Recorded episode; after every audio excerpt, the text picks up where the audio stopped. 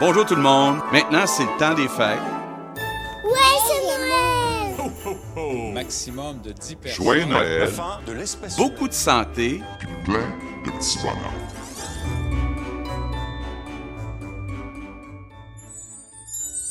Casse-noisette, la version française de Blue Balls Crusher.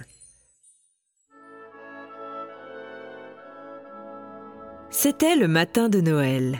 Clara, qui avait dû retourner vivre chez ses parents après ses études à cause de la crise économique, entendit cogner à la porte d'entrée. Elle courut accueillir le visiteur. Oh ben ma grande fille! Asti, fait longtemps que je t'ai pas vu. T'es-tu prête à rocker ça, ce Noël païen-là? C'était Jocelyne, la tante préférée de Clara, même si elle ne l'avait pas vue depuis des années.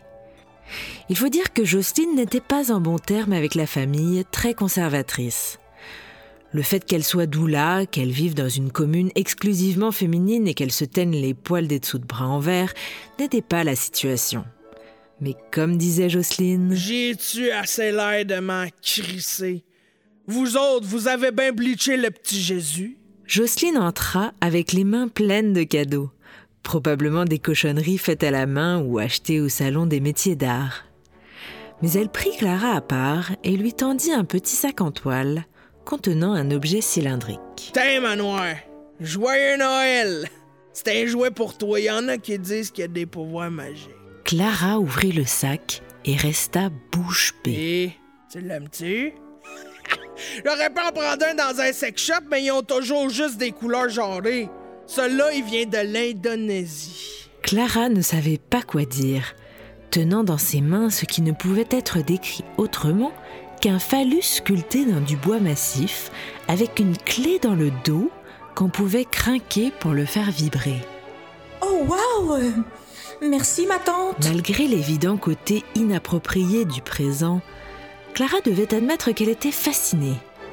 Les détails sculptés traduisaient en braille une version abrégée du manifeste du Parti communiste, texturée pour son plaisir.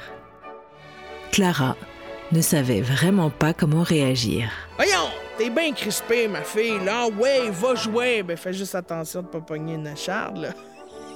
Alors que Jocelyne partait s'enquérir en cuisine des conditions d'élevage et d'abattage de la dinde, Marc s'en vint fouiner près de sa petite sœur. Arc, c'est ça les affaires que vous autres les filles vous vous rentrez dans le clit?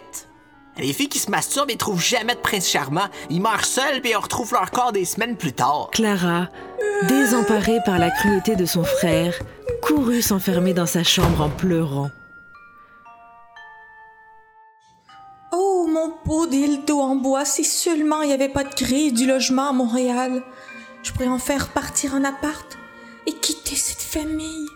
On serait si bien juste toi et moi puis la compilation YouTube des meilleurs moments de Carl Charret dans Radio Enfer. Après avoir pleuré à chaudes larmes, Clara s'endormit, serrant le dildo en bois contre son cœur. Une larme s'écoula le long de sa joue et alla atterrir sur le bout du gland. Sans le savoir, elle venait de provoquer un enchantement. Elle fut réveillée par une voix tendre au creux de son oreille. Hé mon pamplemousse, qu'est-ce qui se bouffe dans ta jolie frébousse? Surprise, Clara regarda d'où provenait la voix. Elle constata alors que son jouet avait maintenant un visage. Elle avait du mal à y croire, mais c'est bien lui qui lui parlait. Y a pas de raison d'être triste. Avec les vibrations, c'est toujours le moment de la récréation. Mais, dildo, je sais même pas comment tu fonctionnes. Personne ne m'a jamais encouragé à découvrir mon corps par la masturbation. Sa fée marraine apparut. Arrête donc de broyer. C'est le gouvernement qui m'a envoyé pour se faire pardonner aux enfants des années 90 de pas donner des cours d'éducation sexuelle à l'école. Pis toi, pis ton dildo, je vous expédie dans un endroit magique. Faites-vous plaisir. Le seul règlement, c'est d'utiliser du lubrifiant à base d'eau.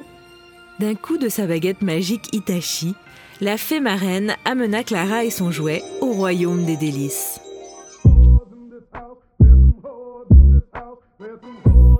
C'était un endroit magique, chaud et humide, où des papillons flottaient dans l'estomac. Tout avait un goût sucré et était un peu collé. Clara n'avait jamais connu autant de bonheur. Hey, arrête de te crosser, vieille fille! Pépé et Mémé sont là, on va passer à table. La voix de son frère sortit Clara de son extase. Elle soupira tristement. Alors tout ça n'était qu'un rêve? Clara, la mort dans l'âme, replaça ses cheveux avant de descendre fêter Noël avec sa famille. Quand tout à coup, une voix s'éleva de sous les couvertes. Tu pars déjà? On fait pas un peu la cuillère? Clara n'en croyait pas ses oreilles. Dildo en bois?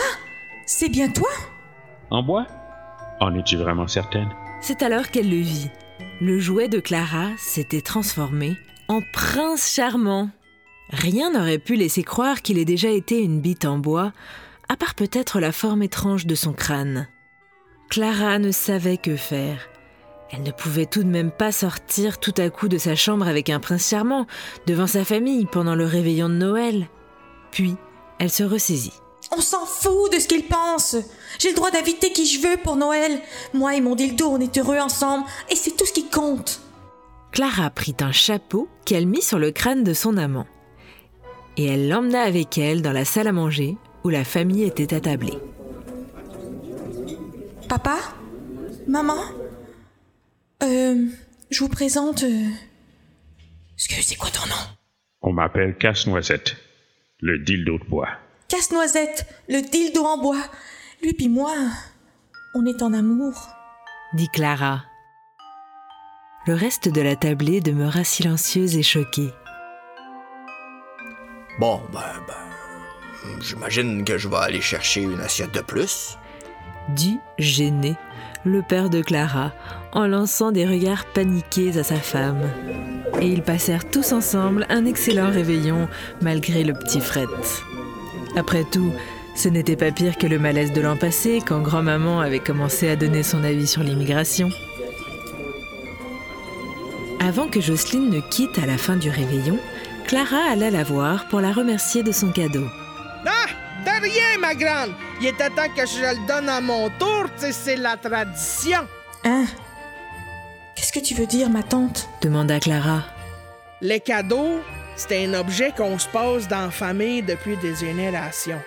Ton arrière-grand-mère l'a ramené d'un voyage, elle l'a offert à ta grande-tante qui me l'a donné. Puis aujourd'hui, il est tatoué. Puis un jour, ça va être ton tour de le donner à une de tes descendantes.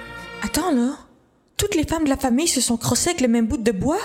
Avant qu'elle n'ait le temps de terminer sa phrase, ma tante Jocelyne disparut dans un nuage de poussière d'étoiles. Clara sourit. Au fond, Noël n'était-il pas le moment d'honorer les traditions? Elle prit son prince par la main et ils gambadèrent joyeusement vers sa chambre. Clara savait désormais qu'elle pouvait retourner quand elle voulait au royaume des délices.